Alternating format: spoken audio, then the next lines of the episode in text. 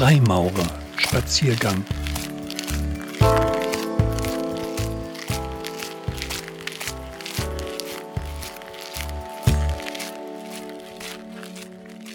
Erwartungen Vor der Aufnahme in den Bund der Freimaurer und damit in eine Loge muss der Interessent, die Interessentin, drei Fragen im stillen für sich persönlich beantworten. Eine davon lautet, was erwarten Sie vom Bund der Freimaurer für Ihren Geist, für Ihr Herz und für Ihr zeitliches Glück? Bevor nun einige wieder laut schreien, dass diese Frage etwas Internes der Freimaurerei sei und nicht nach außen darf, so sollte man kurz darüber nachdenken, dass der profane Interessent die Fragen vor der Aufnahme in den Bund bekommt, also zu einer Zeit, in der er noch kein Freimaurer ist.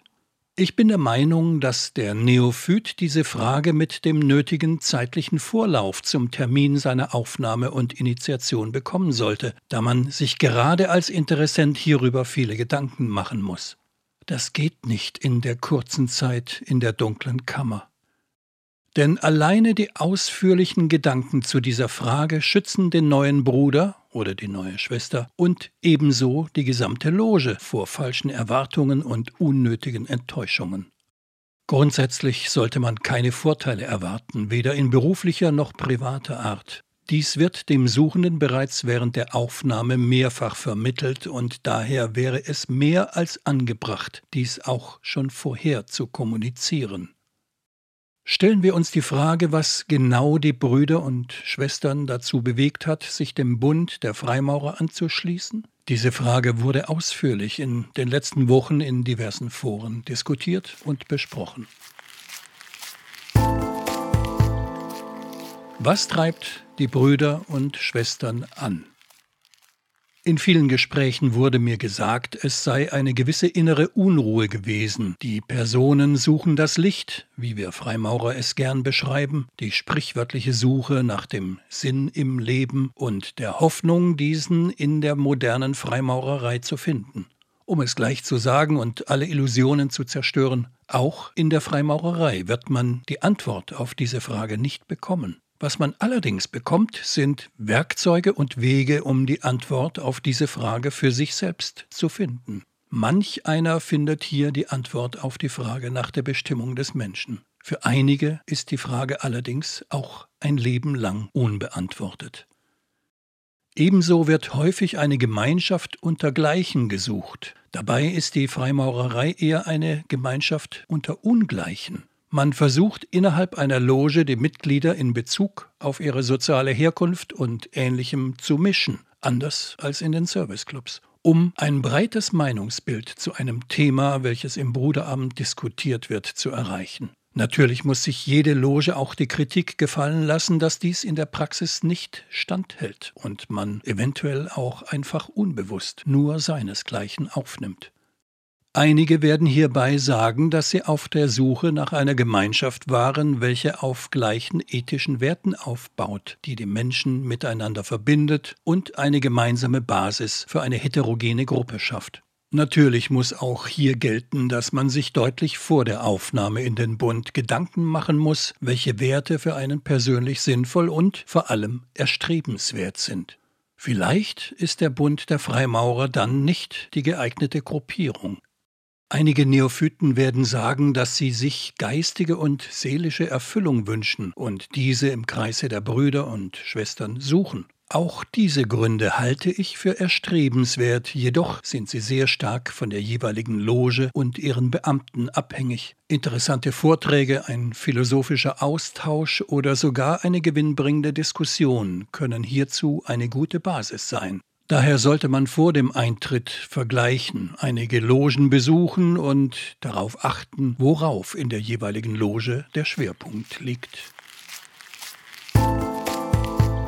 Freimaurerei eine egoistische Sache. Die Gründe für die Suche nach dem Licht, nach dem Sinn im Leben oder einfach nach dem Meer sind so unterschiedlich wie die einzelnen Charaktere einer Loge selbst. Jeder hat seinen persönlichen Grund und das ist gut so. Aber letztendlich ist die Freimaurerei, wie einst einer meiner Altstuhlmeister einmal sagte, eine sehr egoistische Sache. Das mag nun auf den ersten Blick schockierend wirken, aber bei einer genaueren Betrachtung ist es nicht so. Der Bruder oder die Schwester arbeitet an dem eigenen rauen Stein. Der frisch aufgenommene Lehrling soll sich selbst erkennen, seine Stärken und Schwächen und an seinen Ecken und Kanten arbeiten. Es geht hier um eine Art der Selbsterkenntnis mit dem Antrieb, sich weiterzuentwickeln, wie es auch in anderen persönlichkeitsbildenden Seminaren vorkommt. Allerdings ist sicherlich die Freimaurerei eines der ältesten Seminare dieser Art. Es geht um die Selbsterkenntnis und das wiederum ist sicherlich ein sehr egoistisches Thema im eigentlichen Sinne. Was sollte einen nicht antreiben? Was aber wären die falschen Gründe für den Eintritt in die Freimaurerei? Schon vor der Aufnahme wird dem neuen Interessenten mehr als einmal deutlich gemacht, dass er bzw. sie sich keine wirtschaftlichen Vorteile erhoffen sollte. Die Mitgliedschaft in diesem Kreis darf nicht mit dem Interesse eines gesellschaftlichen Aufstiegs oder ähnlichem verbunden sein. Brüder und Schwestern helfen sich gegenseitig und untereinander, aber nicht aus wirtschaftlichen Gründen, sondern aus Nächstenliebe. Es soll auch schon vorgekommen sein, dass ein Neophyt gern Mitglied einer Elite werden wollte. Noch immer geistern in manchen Köpfen die Geschichten von Tempelrittern, sagenumwobenen Schätzen und den Geheimnissen der Freimaurerei. Warum also nicht versuchen, in dieser Gruppierung Mitglied zu werden? Sie streben ja die Weltherrschaft an und haben Macht und Einfluss. Alles Quatsch. Diese motivierenden Gründe gehören eher dem Reich der Fantasie an. Auch ein falscher Grund wäre das Streben nach Macht und Einfluss. Sich in einer Loge einzubringen und an ihr zu arbeiten, ähnlich wie an einer Beziehung, ist ein guter Grund und auch notwendig für ein gesundes Logenleben, was allerdings nicht bedeutet, dass man hier ausleben sollte, was man beruflich oder privat nicht erreicht hat. Ein Streben nach Höherem oder Macht ist die falsche Motivation. Leider kam es schon zu oft vor, dass gerade im Beamtenrat die Ämter weitergegeben werden oder Brüder sich hier verwirklichen wollen. Diesen Brüdern und Schwestern mit dem Streben nach Macht muss man leider mitteilen, dass sie das Prinzip der Freimaurerei leider nicht verstanden haben. Zurück und am eigenen Stein arbeiten. Respekt und Demut. Ein kurzer Gedanke. In den ersten Tagen und Wochen nach meiner Aufnahme wurde mir immer und immer wieder von den älteren Meistern und auch von einem Altstuhlmeister gesagt, dass der Freimaurer demütig sein muss. Der Bruder, die Schwester, müsse demütig vor den erfahrenen Mitgliedern der Loge sein und demütig vor den Ämtern, die man gegebenenfalls einnehmen muss. Natürlich stimme ich allen Brüdern und Schwestern zu, dass man sein Amt im Beamtenrat mit dem nötigen Maß an Demut ausführen sollte. Was ich jedoch zum brüderlichen Umgang feststellen muss, ist die Tatsache, dass hier eher Respekt statt Demut gemeint ist. Innerhalb der Weltbruderkette sollten wir uns auf der Winkelwaage und mit dem nötigen Respekt begegnen. Die Forderung nach Demut kommt eher von narzisstisch veranlagten Menschen oder eben Narzissten selbst. Demut vom Gegenüber einzufordern ist eine Möglichkeit, sich selbst zu erhöhen und stillt das unersättliche Bedürfnis nach Anerkennung und Bewunderung. Doch dieses Verhalten sollte ein Maurer, welcher an seinem rauen Stein arbeitet, eigentlich nicht mehr haben. Er sollte eher in sich selbst ruhen.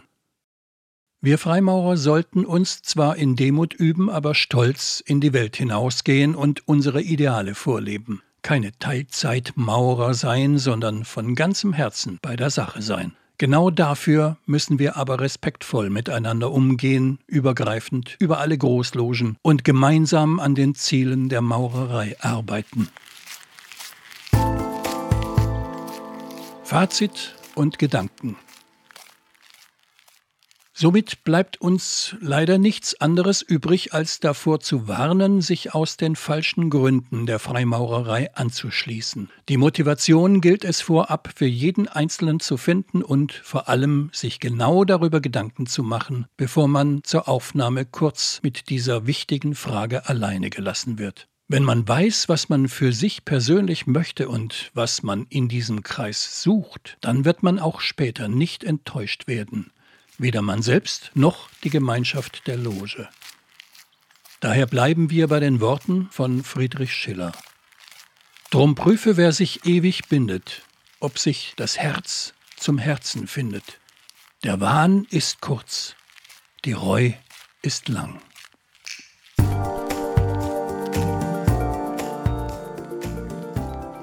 Eine Zeichnung von René Schon.